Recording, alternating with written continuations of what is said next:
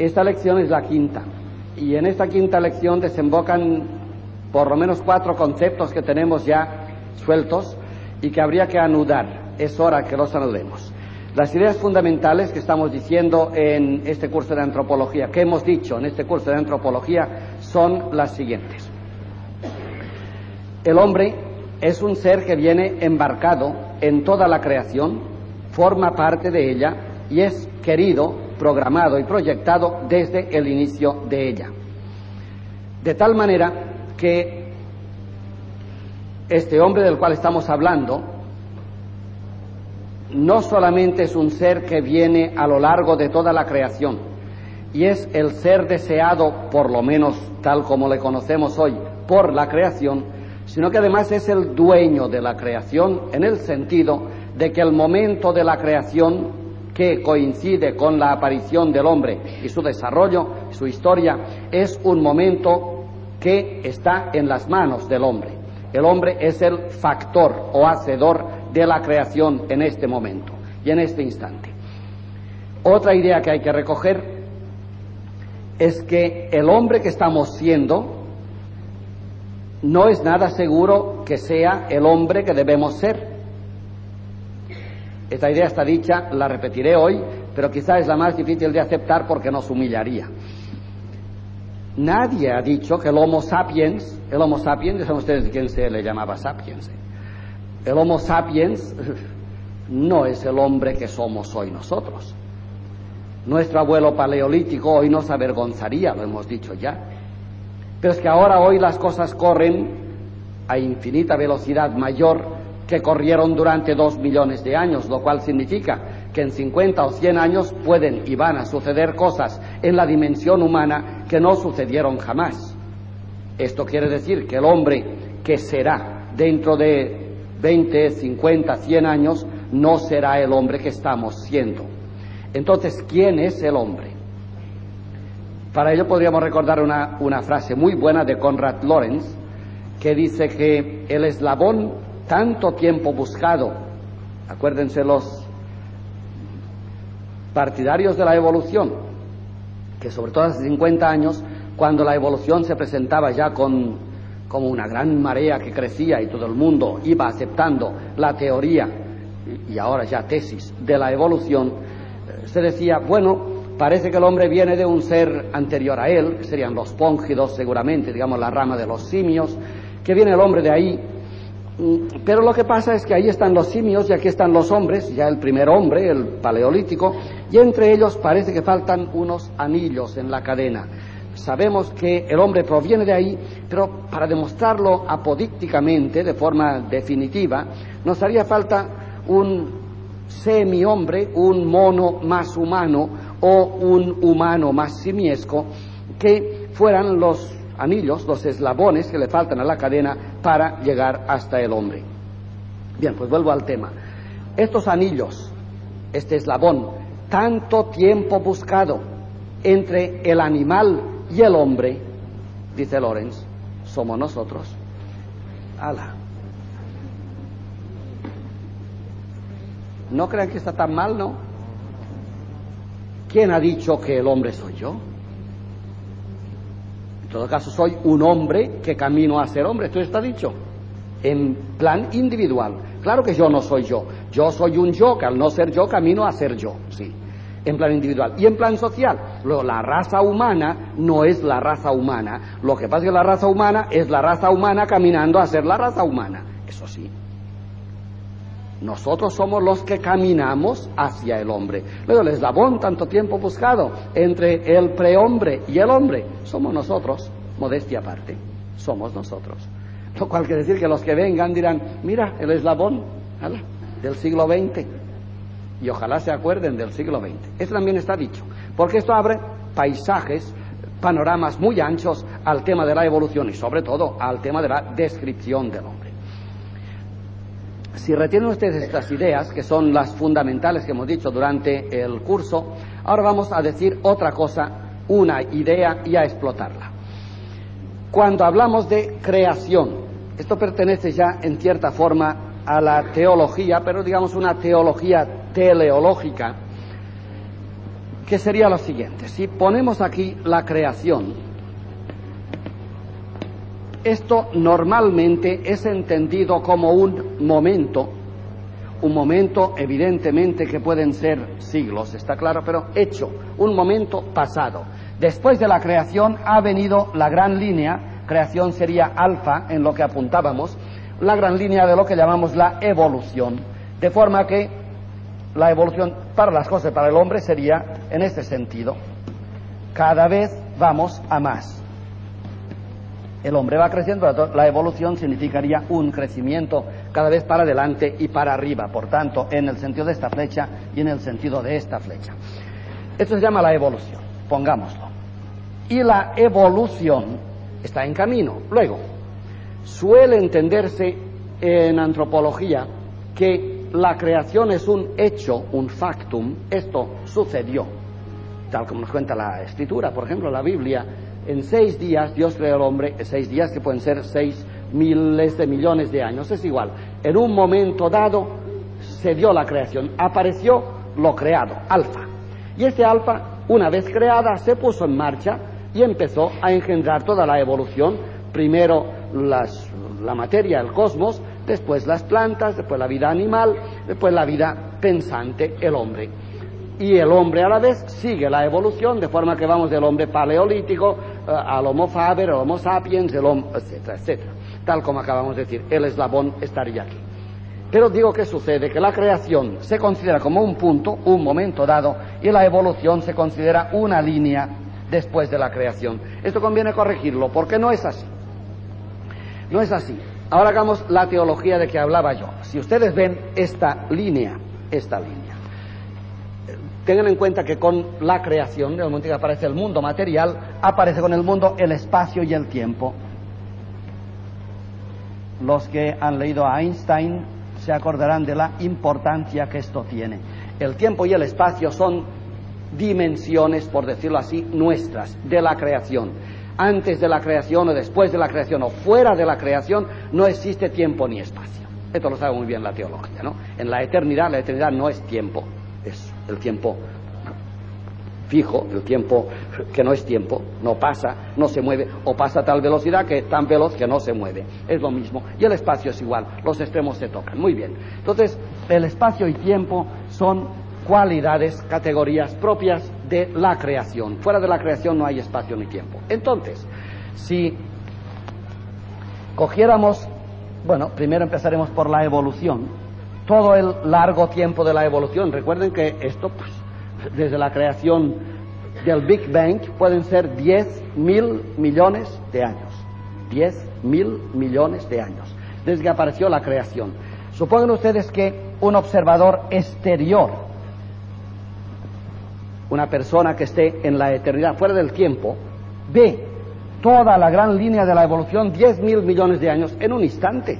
Claro, la eternidad no es tiempo, es un instante. Luego, un observador que se colocara fuera del tiempo y el espacio nuestros, vería desde su observatorio 10 mil millones de años como un instante. Somos nosotros los que lo vemos largo porque vamos paso a paso siguiendo este tiempo o colocándonos u ocupando el espacio. Vamos conquistando el espacio mientras caminamos.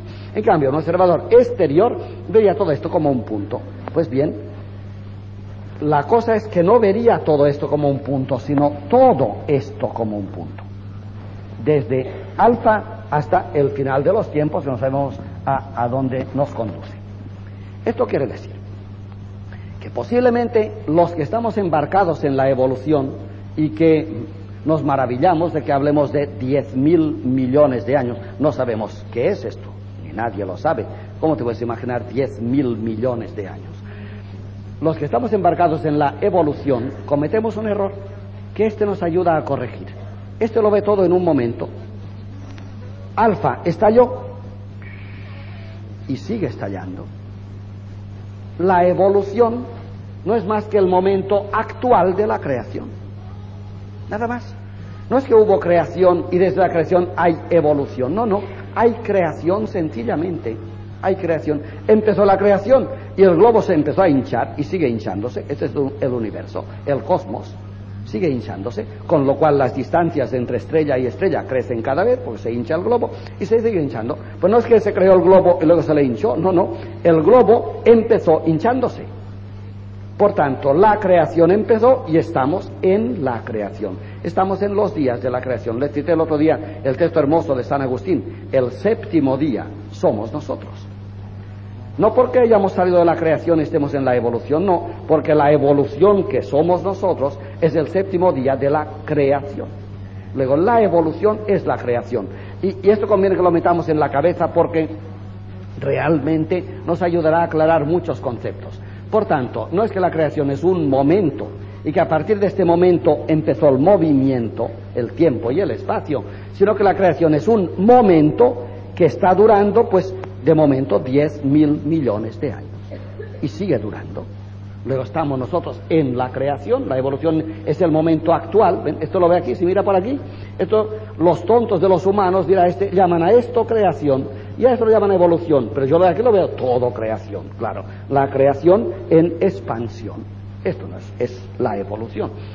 Lo cual quiere decir ahora pasar a nivel humano. Estamos en lo mismo. El hombre fue creado y una vez creado empezó a evolucionar. No, bueno, sí, el hombre fue creado y desde la creación camina, evoluciona. Luego la evolución es el momento actual para el hombre, ya no dentro de la creación solo, sino para el hombre solo. la evolución que estamos haciendo, el eslabón que estamos siendo, es un momento de la creación del hombre. Estamos siendo creados. Esto es importante. Y es verdad. Lo que acababa de decir al principio, yo no soy yo, yo me estoy creando.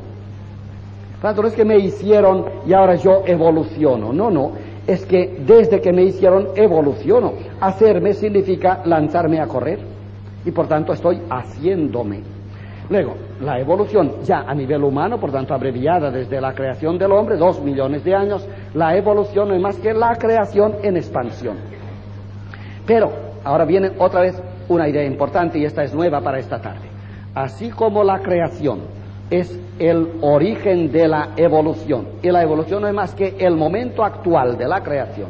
Y pasado al hombre, el hombre que estamos siendo nosotros, no es más que el momento actual en la evolución de la creación del hombre. El hombre está siendo creado.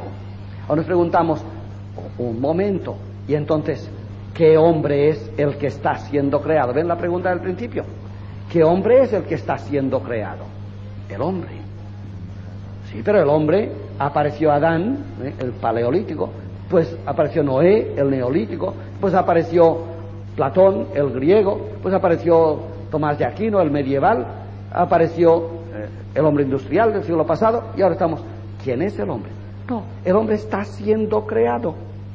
Y así como cuando tú creas una cosa, pues yo que sé, empiezas por los pies y la vas haciendo. Bueno, pues la humanidad se está haciendo, está siendo creada y vista desde fuera la humanidad, pues se ve así. Anda, el hombre apareció y está siendo creado. Y esta creación está durando, de momento, dos millones de años. Dos millones de años. Pero digo que añadimos una idea, digo que añadimos una idea aquí. Pero resulta que la creación sigue siendo creación. La creación se va creando y eso se llama evolución. Y en el hombre, el hombre se va creando, Dios está creando al hombre ahora, y eso se llama evolución. Pero tenemos dicho que los caminos de la evolución y los hilos de la evolución están en manos del hombre, ¿se acuerdan? Eso es delicado.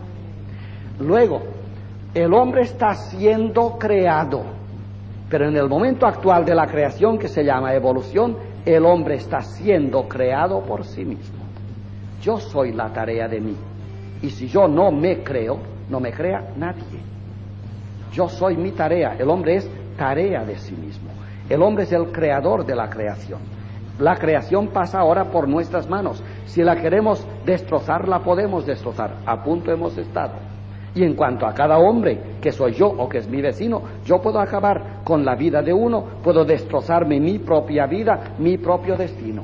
Eso sí que es delicado. Así que el hombre es un ser especial. La creación cuando venía, volveré a repetir aquello de telar, la creación cuando venía subterránea, venía por el instinto y no había una conciencia que la pudiera parar o deformar, venía Sencillamente venía por debajo tierra, como tenemos dicho, pero una vez que apareció por encima de la línea de, de flotación donde aparece el sol y la luz, entonces la creación desembocó en manos de esta parte de la creación que se llama el hombre.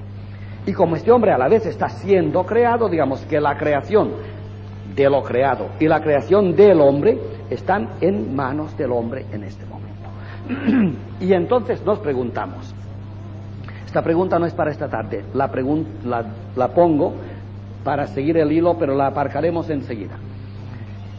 Y entonces, si la creación que se está creando y que se llama evolución, la, la creación en evolución, pasa por las manos del hombre en este momento, y la creación del hombre, que es una evolución, pasa por las manos del hombre en este momento, cómo se crea la creación en este momento, cómo se crea el hombre en este momento. Cuando yo digo la creación está en mis manos y yo estoy en mis manos, la pregunta que salta inmediatamente es esta, ¿y, y cómo lo manipulo yo? Si tengo la creación en mis manos, ¿cómo hago para que siga adelante? ¿Qué garantías tengo de que yo sé manipular la creación? Y segundo, y si yo estoy en mis manos, si la creación de mí la estoy haciendo yo, ¿cómo me hago yo a mí? Digo que la pregunta es para ser aparcada, pero nos lleva a un paso adelante. Desde luego, esto es fundamental en antropología, desde luego el hombre que es amo de la evolución y de su propia evolución, tiene para manipular esta evolución toda la creación en las manos y no más que la creación que acabamos de decir. Que la creación en evolución está toda en manos del hombre y que esta creación en evolución que está en manos del hombre, está en las manos del hombre pidiéndole al hombre limosna, diciéndole, llévame para adelante. ¿Se acuerdan de aquella expresión tan estupenda de Telar? Las cosas quieren ser pensadas. Las cosas quieren ser pensadas. Los pinos se acercan y mendigan de ti. Piénsanos. La creación es pensada en el pensamiento del hombre, que es el que está en la creación. Luego, el pensamiento del hombre que no piensa la creación, en aquel lugar de la creación, que es el pensamiento del hombre que no piensa, la creación no es pensada. ¿Nos damos cuenta de lo que esto significa? La creación se muere de ganas de ser entendida, de ser es una canción, una música que suena y tú escuchas y dices ruido. Ah, no, no, no. A eso no es pensar la creación. Tú has de desentrañar el profundo y vivo sentido que tiene la creación. Y tú solo lo puedes desentrañar, por lo menos que sepamos hasta hoy. A lo mejor vendrán otros oidores. De momento somos nosotros los que escuchamos. Vamos por la vida y las cosas mendigan de nosotros que las entendamos. El mar, los pinos, las estrellas, los diablos y los hombres mendigan de mí que los piense. Las cosas quieren ser pensadas. Die Sachen wollen gedacht werden, que repiten tanto hoy los alemanes. Las cosas que no piensan son pensadas en nosotros y piensan en nosotros. Lo que pasa es que los hombres de hace un millón de años que pensaban muy poco, también son pensados por mí ahora. Y lo que pasa es que dentro de un millón de años el hombre que superpensará, yo seré pensado en él. Todo aquello que yo no he podido ni sabido pensar hoy. Luego las cosas se ponen de pie y cobran vida en el pensamiento del hombre. Volvamos pues al tema. ¿Cómo hago yo que la evolución que pasa por mí y se detiene en mí me pide, ayúdame, piénsame, empújame para adelante, dame sentido, interpreta la música, junta las estrellas, como han hecho tantas veces los astrónomos, ¿no? Te las estrellas y dicen, mira, el alfa de Centauro, mira, eh, la Pléyade. Esto, esto, es artificial, tú vas juntando y ves así una Pléyade aquí, un, un el oso, el león, lo vas viendo, bien, pues así como interpreta las estrellas, interpreta la creación, que no acabamos de interpretarla. Y nos preguntamos, ¿y cómo se hace esta interpretación? Hay un primer peligro que apunto y dejo porque no me toca explicarlo, y es el peligro A, que es la evasión. Este mundo, el cosmos, que se muere de ganas de ser pensado por mí y que solamente puede ser pensado y amado, evidentemente. Lo de amado lo dejo porque ya saben que lo diré más adelante. Pensado y amado por mí, es todo el cosmos que se muere de ganas para ser, por ser pensado por mí, puede aparecerme a mí como una respuesta que sería la siguiente. Claro, yo me logro a mí y yo logro en mí que la creación alcance altura, sea pensada, en cuanto yo uso toda la creación en evolución para construirme una vida más allá, la vida eterna, por ejemplo. Esto es teología. Digo que es un peligro, he dicho peligro, ¿eh? podría haber dicho pecado mortal y sería más teológico.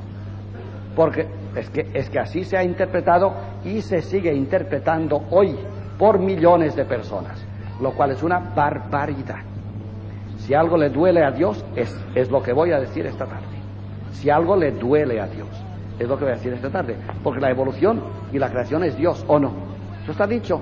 Dios que se da es la creación. Alfa, alfa que se da, es Dios. Muy bien. Yo estoy aquí y me digo, ¿y cómo hago yo para empujar para adelante la creación? ¿O cómo hago yo para hacer de mí el hombre que debo ser? Ah, bueno, pues utilizando las cosas de la creación para salvarme. Ahora ya he dicho en teología la cosa clara, ¿no? Este mundo está para que yo me salve. Todas las herejías juntas no tienen el bulto de esta. Esto no se puede decir de ninguna manera. Sí se puede decir desde la ignorancia, desde luego. Claro, y entonces intentaremos salvarlo, intentaremos salvarlo. Desde la ignorancia, sí.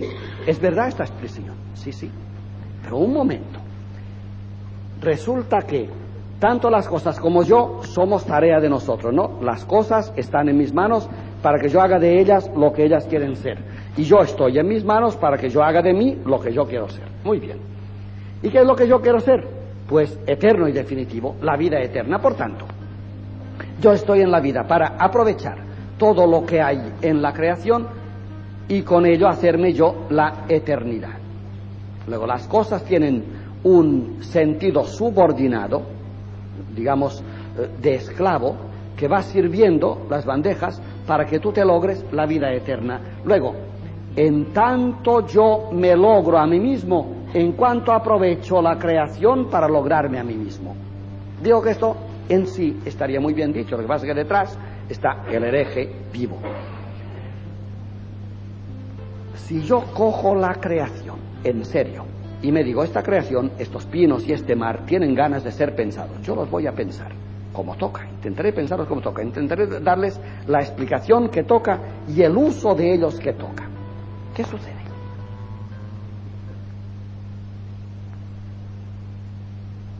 Que yo estoy convirtiendo la creación poco a poco en un paraíso. Esta es la vida eterna. ¿Por qué programarla para fuera de si está dentro de? Esto es fundamental entenderlo. Luego, el hombre, digamos que si es responsable, está creando un mundo nuevo, sí, este. Este mundo es viejo porque no lo usamos bien. Se nos va de las manos porque lo usamos mal. Este, el hombre se logra. ¿De qué manera se logra? En cuanto usa bien el mundo. ¿Usa bien el mundo para qué? No, no, para hacer de él un paraíso. Pero un paraíso. O sea, que la creación que está en evolución, ¿hasta dónde llega esta evolución? Hasta lograr de la creación un paraíso. Un cielo nuevo, una tierra nueva. ¿De qué habla la carta de San Pedro, por ejemplo? Luego, el cielo y la tierra no está yéndose de aquí. He aquí la herejía, la primera tentación. No, no es una evasión. El cielo que esperamos está haciendo de esto el cielo. Por tanto, aquel que se desentiende de la creación para irse a la eternidad, no la encontrará si la eternidad es la creación llevada a término. Esto no se salva. ¿Quiénes son entonces los que se condenan? Los que se van del mundo. Los que se salvan, los que se quedan en él y lo convierten, lo sanan. Luego, el hombre que se salva, ¿qué es? Si yo me manipulo a mí mismo, como he dicho, yo soy tarea de mí mismo, si yo, lo digo al revés antes, si yo no me manipulo a mí, yo no me logro a mí, y al no lograrme a mí, para mí no hay futuro, porque no estoy logrado y lo que no es no tiene futuro. En cambio, si yo me dedico a mí y me logro, cuando yo me logro, el día que me logre totalmente, el logro no se logra fuera de mí, se logra dentro de mí. El día que yo me logre totalmente, seré totalmente logrado, lo cual significa eterno. Pero no hay que salir de ninguna parte. Este es el camino de la creación. Luego, toda la creación está viajando a ser eterna, pero en tanto en cuanto el hombre la empuja con su obra a la eternidad. Y la creación no es que dejar, ha de dejar de ser creada para llegar a ser eterna, es que la creación desemboca en omega, que es lo definitivo. Bueno, esto es lo que quería decir y ahora lo diré de otra manera. He dicho que la evasión es lo primero, es la primera, lo primero que ocurre, que es una herejía, y la B, que es la respuesta, es la integración. Integración que significa que no hay desperdicios, que todo ha de ser integrado, que toda la creación tiene importancia y es vital para que toda ella llegue a ser a hacer un acorde, una sinfonía. Ahora no es sinfónica la creación, en sí lo sería, pero en nuestras manos no lo es. Entonces, la creación se muere de ganas de hacernos un acuerdo sonoro o un acorde sonoro y este acorde lo arreglamos nosotros. De forma que, si tú haces la pregunta y dices, vamos a ver, ¿y si la creación tiene la suerte de ser conducida como toca por el hombre, ¿a dónde llega la creación? a la plenitud de sí, misma. ¿Y cuál es esta plenitud? El acorde sonoro, la totalidad perfecta.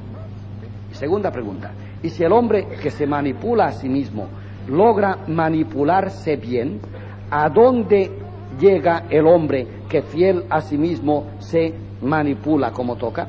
Pues llega a ser de verdad sí mismo. ¿Y qué pasa? Cuando una cosa es de verdad sí misma no hay más que una, que es Dios. Eso es lo que pasa. Luego el hombre tiene dos caminos, huir de sí y no ser nunca el que es y se pierde, o quedarse en sí y extraer de sí el que de verdad es. Y cuando sea ser, no hay más que uno, Dios es el ser, es definitivo, es la eternidad. Luego la eternidad no se logra yéndose de sí, sino viniéndose para sí y lográndose, tanto para el hombre como para la creación. Por esto decíamos que el punto alfa, que es el punto de la creación, es el principio de toda evolución. Y ahora vamos a ver, repitiendo la idea de Teilhard, una vez más el punto omega. Quizá nos conviene ahora retener un poco la línea horizontal para no perder el punto de vista, digamos, extraterreno fuera de la creación, que sería el de este observador que lo ve todo en un momento, como cualquiera de nosotros que puede ver, ver, un, ver un rato de su vida, 20 años, en un momento, esto lo ve todo en un momento y ahora lo ponemos vertical y volvemos a la idea del telar. Aquel alfa la ponemos abajo, este es el momento de la creación, aparece la materia, el cosmos, tiempo y espacio, y esta empieza la creación. Y esta creación es ya enseguida evolución, empieza a crecer para arriba. Recuérdense, acuérdense que aquí poníamos el nivel, digamos, de la Tierra. Por lo tanto, de esto que estoy diciendo, hace 10 mil o 13 mil millones de años, los cosmólogos hoy saben muchas fechas, bueno, fechas que tienen un margen de, de miles de millones de años, evidentemente. Alfa empezó y en un momento, en el mismo momento que empieza, que es creada, ya empieza a caminar. Pero en el subsuelo, eh, aquí está el día, aquí está el sol, y esto es la tierra, lo suponemos una planta, y por tanto en la noche de los siglos Alfa empieza a evolucionar y nos da el mundo que ya conocemos del cosmos, eso se llama la cosmogénesis que dice Telar, cosmogénesis. Pero miles de millones de años de intentos en la piedra, en la materia, al final resulta que Alfa se recoge, recoge las fuerzas como diciendo, todos estos son intentos que he hecho, pero al final no es esto lo que quería. Y ha dado de sí, pues el cosmos, la, materia, se concentra aquí. Y una vez concentrada, la superconcentración de esta experiencia de miles de millones de años, vuelve a estallar, sería una alfa sub 1, vuelve a estallar, empieza para arriba otra vez, en otro intento, como si dijera, no es esto lo que quiero, sube para arriba, da en abanico infinidad de posibilidades, es eh, la planta, el vegetal, hasta que al final, en un momento dado, esta misma evolución, alfa dice, repliega las puertas dice, no es esto exactamente, cuando todas las puertas confluyen aquí, y en esta superdensidad otra vez estalla eh, la evolución, sigue la creación, por tanto, hasta que en mil intentos nos da el animal, las mil formas de ser animal que todavía conocemos y que están aquí presentes, pero una vez experimentado todo esto, concentra sus puertas y dice, no es esto, y vuelve, aquí aparece el sol ya. Aquí la plantita ha subido hasta arriba y ha subido al día, ha entrado en la luz. Este es el hombre. Este hombre es la conciencia de todas estas cosas. Claro que son miles de millones de años, por eso hace falta el observador. El hombre que aparece no sabe todo esto. Hoy lo empezamos a intuir. El hombre venía por aquí. Este hombre empezó en alfa. Lo que pasa es que por aquí era piedra. Y todos nosotros somos piedra. Y hemos sido piedra. Y somos contemporáneos de la piedra. El mineral no solamente nos integra y lo necesitamos para vivir, sino que esta es historia nuestra. Yo he pasado por aquí. Yo he sido piedra hace diez mil millones de años. Después de este gran laberinto de intentos, digo que empieza a hacer el milagro, empieza el mundo de la vida. Si este es el mundo, la cosmogénesis, esta es la biogénesis, la vida, y este ya es la zoogénesis, el animal, y esta es la noogénesis o pensamiento. Cuando estalló alfa en evolución y dio la planta, la primera vida, ahí estaba yo también, yo venía por las plantas. Las plantas son compañeras mías de viaje, yo he pasado por aquí y las plantas siguen aquí al lado mío como testimonio, como diciéndome, por ahí pasaste. Y cuando ves un, yo qué sé, una celga tan humilde, pues por ahí pasaste tú, por ahí pasaste tú. Y la necesitas además, porque si en el mundo no hubiera celgas, no viviríamos. Acelgas quiere decir cualquier planta. ¿eh? Vivimos. Por esto Dios pone al hombre, como vimos, en el paraíso. El hombre sin paraíso no vive. En el desierto el hombre no puede vivir. Con que se secaran todas las plantas, se terminó la vida. Se terminó. Luego, no solamente hemos sido y somos contemporáneos de las plantas y hermanos de ellos, sino que las necesitamos a la vez. Después de miles de millones de años sucede el tercer milagro, que es el milagro de la vida animal, ya, la vida que se mueve, se determina a sí misma y se y transita por el mundo. Este es el animal. Pues con los animales venía yo, yo venía por los animales. Esta línea ideal, esta recta, que no se da evidentemente, esta es la, el camino que yo he seguido hasta llegar aquí a la luz. Cuando los animales, la experiencia de los animales se cerró diciendo todavía no es esto, apareció el hombre que es animal, claro, como es, como es planta y como es piedra, pero pensante. He aquí, por tanto, que las cosas son pensadas en el hombre. Si el hombre piensa, claro. Es que si no piensa, se coloca aquí o aquí o aquí. Y entonces la creación en él no evoluciona. Ahora recogémoslo de esta. El hombre que vive a nivel de planta vive su propia vida. Somos plantas también. Y lo hemos sido millones de años plantas. Y todo esto está almacenado en nosotros. Lo que pasa, ya dije una vez, que el hombre es tan corto, tendríamos que ser como este, y lo seremos. Lo seremos. Este observador soy yo dentro de, mil años. Lo seremos si, cuidado, si logramos, bueno, lo del chiste aquel, que pare en el mundo que me quiero bajar. Eso. Si logramos que pare en el mundo, no, es, eso no verán nunca nada, ¿eh? Los que se apeen del mundo en marcha no verán nunca nada. Este hombre que puede observar desde fuera el mundo es aquel que se ha salvado en el mundo y ha salvado el mundo en sí. El que se ha inmerso en el mundo, este es el que puede mirar. Lo del hombre que se desengancha de la evolución no la verá nunca. Pues si desengancha, claro, se desengancha, se coloca en las piedras. Hemos sido piedra y ahí estoy. O se coloca en las plantas, vegeta, o rebuzna como los animales, Sí, esto puede suceder, no, pero lo propio del hombre, lo que quería Alfa a este nivel es el hombre que soy yo, el hombre que piensa. Por esto la creación desemboca aquí, esta es la punta. El otro día pintábamos de esta manera, y así con las tres pinturas tenemos ya todos los datos. si en vez de poner la línea horizontal que nos ha valido para ver la línea de la historia de la creación, línea vegetal, que, la línea vertical que nos ha valido para ver la dignificación, por decirlo así, de las etapas, cada etapa es superior a la otra, ahora podemos hacer una línea piramidal que es la más fácil. Si la creación ahora es alfa a un nivel de divergencia, la plataforma de la pirámide, digamos que la pirámide de la evolución crece, la evolución ahora tiene este sentido, crece de forma que cada vez las fuerzas se concentran más. Muy bien, pues así aquí estarían los, los minerales, aquí estarían las plantas, aquí estarían los animales y aquí está el hombre. Este es el hombre. Como ven, las dos líneas de la pirámide o las dos convergentes no se besan en el hombre. Este es el hombre. ¿Es esta la cima de la creación? No, no, no. Eh, tú si sigues la dinámica ves que estas dos líneas tienden a juntarse aquí, en lo que llamamos el punto omega. Luego el hombre no está en el punto omega. ¿Se acuerdan la pregunta de los primeros días? Es de aquí se deduce que nosotros somos lo querido, la meta de la creación. Cuando Alfa empezó la inmensa aventura de las piedras y aquí dijo, no es esto, estaba soñando en mí.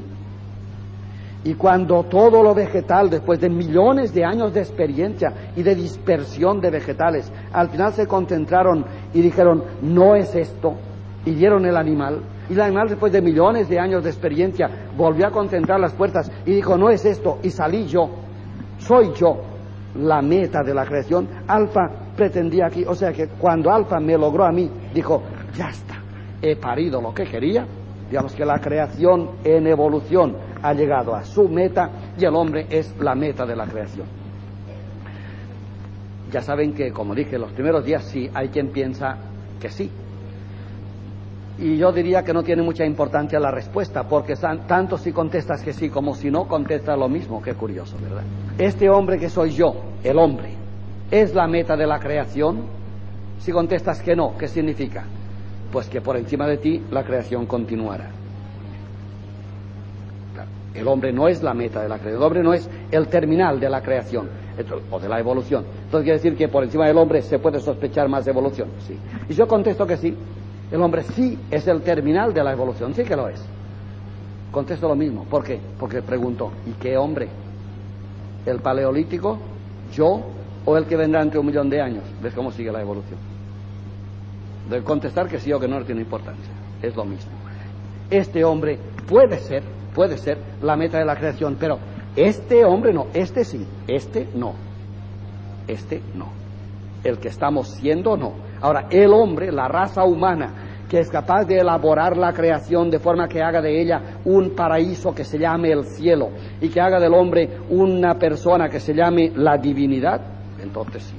Entonces sí, si este hombre es capaz de hacerlo, ciertamente estamos en Omega. Pero estaba diciendo que la pirámide en la cual aparecen después de las experiencias de la cosmosfera o de la cosmogénesis igual, vamos por esferas, cosmosfera, biosfera, zoosfera y noosfera, el hombre aparece aquí, aparece sobre el nivel de la Tierra, es el primer puntito de pensamiento, la primera luz, porque estas cosas no tienen luz, van al tanteo, en la noche van tanteando millones de años, hasta que la densidad de tantos años al final nos ha llevado al hombre. Pero el hombre está, estaría más o menos a esta altura. Entonces hay que pensar que por encima del hombre estas, cosas, estas dos líneas tienden a juntarse y el punto está allá arriba. Y nos preguntamos, ¿este hombre se estirará hasta aquí?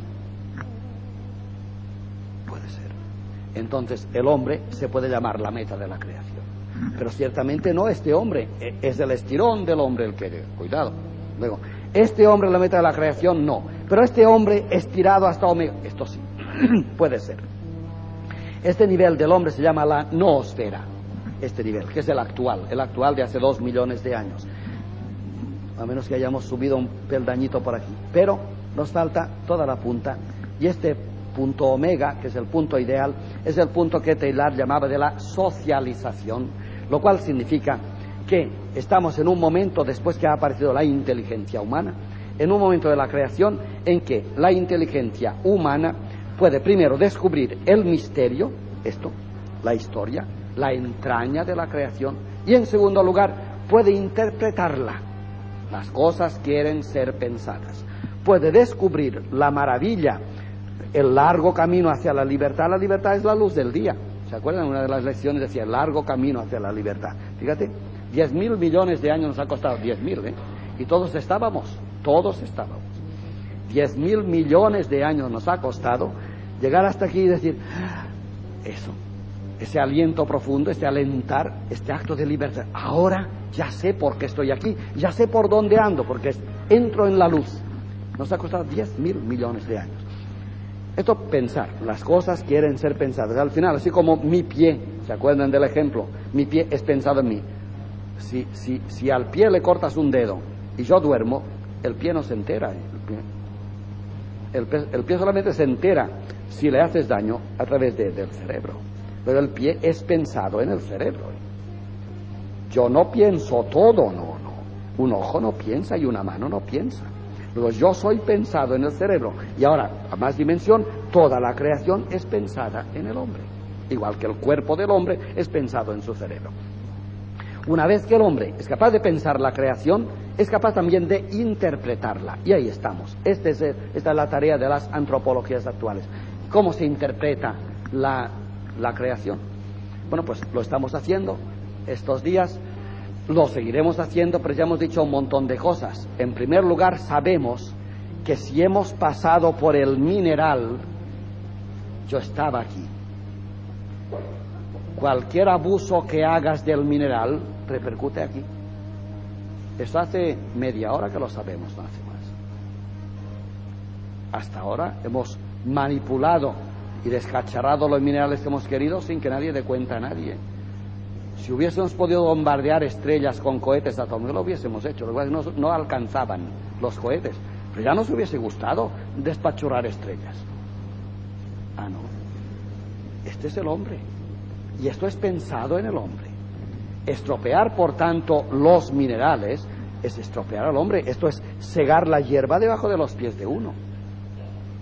Ir por la tierra devastando bosques. ¿Se acuerdan de, la estadística del New York Times, de la edición dominical? La edición dominical sola del New York Times cuesta 47 hectáreas de bosque. La celulosa que se come el diario, cada un diario, la edición dominical, cada domingo, el New York Times son 47 hectáreas de bosque del Brasil. El bosque es el pulmón del mundo. Se terminó. Si la vida va por dos sentidos, los, los animales, no, empecemos por los vegetales. ¿El vegetal qué es? Bueno, pues es aquella vida que, vive de, de anhídrido carbónico y produce oxígeno. Y el animal es al revés, el que produce anhídrido carbónico y se come el oxígeno. Nos compensamos. Luego, la vida animal es imposible sin la vegetal. La vegetal sin la animal ha sido posible mucho tiempo. Por tanto, el hombre que es capaz de cargarse bosques enteros está segando la hierba bajo sus pies. Ahora nos empezamos a enterar y la gente empieza a gritar ya, parad un poco. Y tercer punto, ¿y los animales? ¿Cuántas especies están a punto de extinguirse? Los animales ya son los últimos compañeros de viaje. Si ayer viajábamos con ellos y ahora los exterminamos.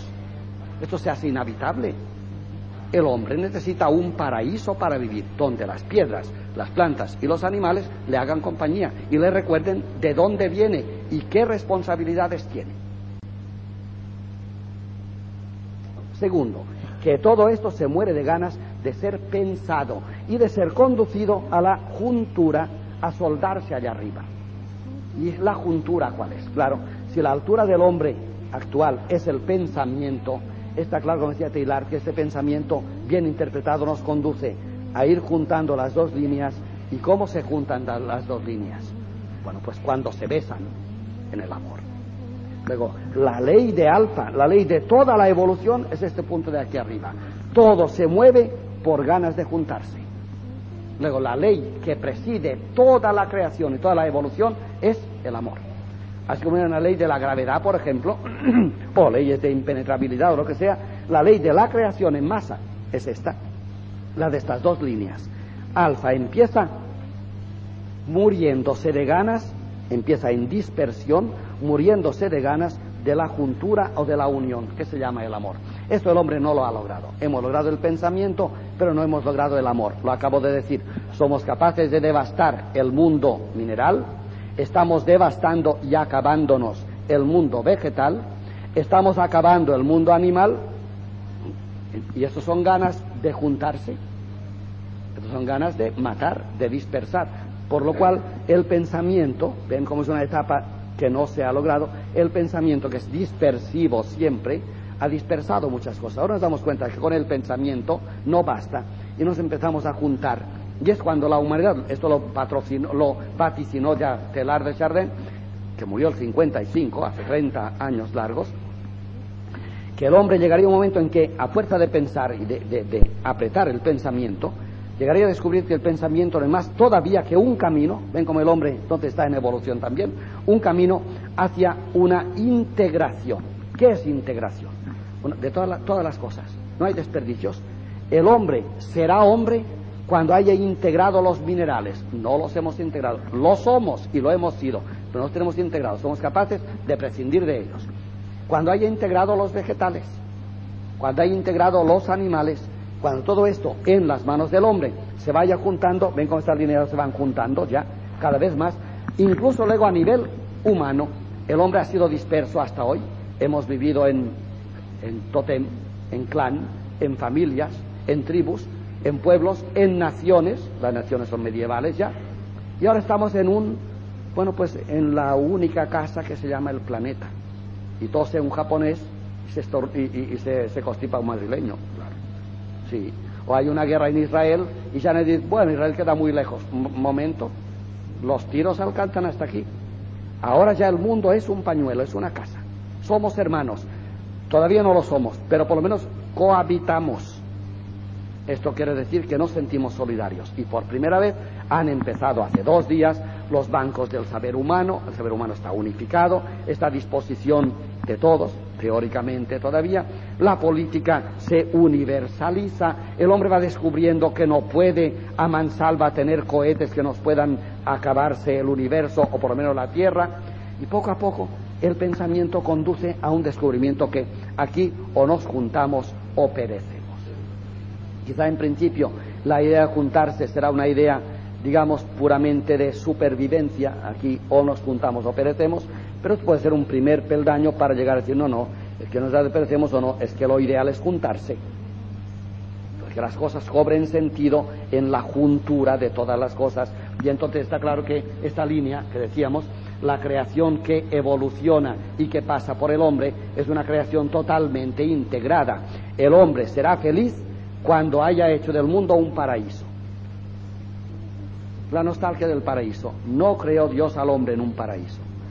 Y cuando uno se muere no dicen ha ido al paraíso. Esto. Pero no ha ido, no. El que cuando se muere ha de ir al paraíso lo ha perdido ya. No hay que ir. Está. Uno crea el paraíso. Paraíso no es objeto de un viaje, es una creación. La creación que pasa por mí hace que todo el mundo, empujado por mí, llegue a la unificación. Y aquí seamos todos hermanos y compañeros y coetáneos a la vez y que todos vayamos al mismo fin. Y cuando se trata del hombre, toda la humanidad con todo lo que sabe y puede a disposición de todos para que cada uno cada vez más logre más altura en esta juntura o hacia esta juntura que es el punto omega, que ya decía Taylor que el punto omega como alfa es Dios, evidentemente, es la totalidad. Bueno, con esta lección, queridos amigos, hemos querido saludar el nuevo año a los que acaban de llegar les quiero decir que hemos felicitado el año, pero que esta felicitación yo creo que debería ser una responsabilidad de antropología humana. Es curioso que en un momento en que el mundo está tan mal y que las cosas van tan mal, se ponga de moda rápidamente la antropología. Esta pregunta, ¿quién es el hombre? ¿Para qué estoy aquí y a dónde voy? Bueno, pues esto es lo que intentamos decir, no eh, con filosofía, sino más bien ayudándonos de los datos que tenemos de la misma historia e incluso de la grande y larga historia de la creación que continuamente se expande, una creación en evolución y una creación de tal categoría que no es que es la pista desde la cual se despega para una vida feliz, sino que es el lugar donde el hombre crea la vida feliz. Y no es una pista desde la cual el hombre despega para llegar a ser hombre, sino que es el lugar donde el hombre o se logra o se malogra definitivamente.